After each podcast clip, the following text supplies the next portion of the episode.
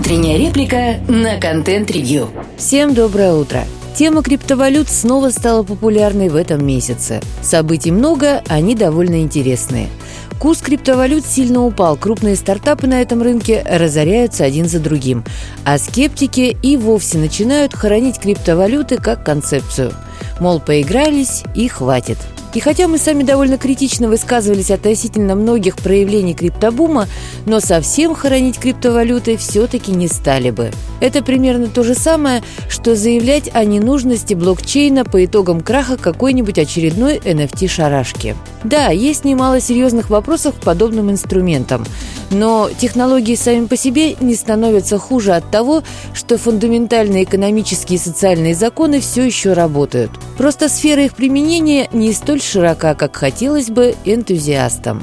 Криптобум, фантастический рост на фондовых рынках и другие экономические явления удивительным образом совпали с чрезвычайными мерами центробанков по вливанию ликвидности в экономику. Эксперты упражнялись в самых невероятных прогнозах и объяснениях. Новая экономика, чудесный мир будущего без границы государств, революция в сфере финансов и так далее – но в какой-то момент оказалось, что экономика все та же самая, а избыточная ликвидность на финансовых рынках рано или поздно будет подтапливать другие сектора экономики, что в свою очередь предсказуемо ведет к росту инфляции, которая достигла таких значений, что была признана серьезной проблемой. Краник немного прикрутили, начали поднимать ставки и магическим образом бум прекратился.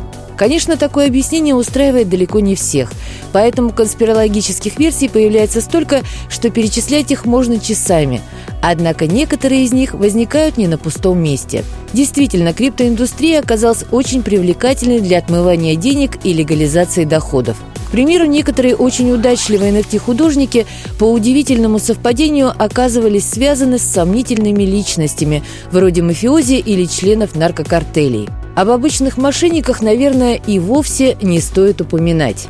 Но есть один очевидный аспект, который многие сторонники децентрализации по какой-то причине стараются не обсуждать. Он заключается в том, что в отличие от иерархической системы, в децентрализованных существенно выше требования ко всем участникам. Это логично. Если у вас нет единого центра, который наделен соответствующими компетенциями и доверием, а вместо него сеть равноправных участников, то и сами эти участники как минимум должны обладать равными компетенциями. Поэтому в реальной жизни такая система не может стать массовой. Как следствие, для розничных потребителей стали появляться сервисы, которые брали на себя решение ряда технических задач, в том числе и хранение криптовалюты. Удобно же. Поставил приложение из Play Market и управляй своими криптоактивами с любого устройства. Все красиво, быстро и понятно.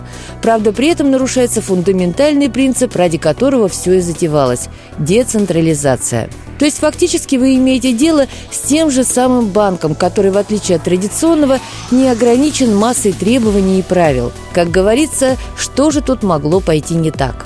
На прошлой неделе началось банкротство крупной криптобиржи FTX. Хотя еще совсем недавно считалась весьма надежной, ее рекламировали знаменитости вроде Шакила О'Нила и Жизель Бюнхен. Компания могла себе позволить даже рекламу на Супербоуле в этом году – но внезапно выяснилось, что она не может исполнять свои обязательства перед клиентами, потому что куда-то испарились криптоактивы на почти 10 миллиардов долларов. Временная администрация обнаружила не то, что какие-то махинации и вывод средств клиентов, а полную анархию включая отсутствие точного реестра клиентских счетов, актуального списка сотрудников, а также бэкдоры, позволяющие владельцу обманывать наемный менеджмент. Но мы не можем разделить изумление аудиторов. Наоборот, было бы удивительным, если бесконтрольный и ничем не ограниченный доступ к чужим миллиардам привел бы к какому-то качественно иному результату. Слушайте наши подкасты на Яндекс Музыке, во ВКонтакте, Google и Apple подкастах. Всем хорошего дня. Пока-пока.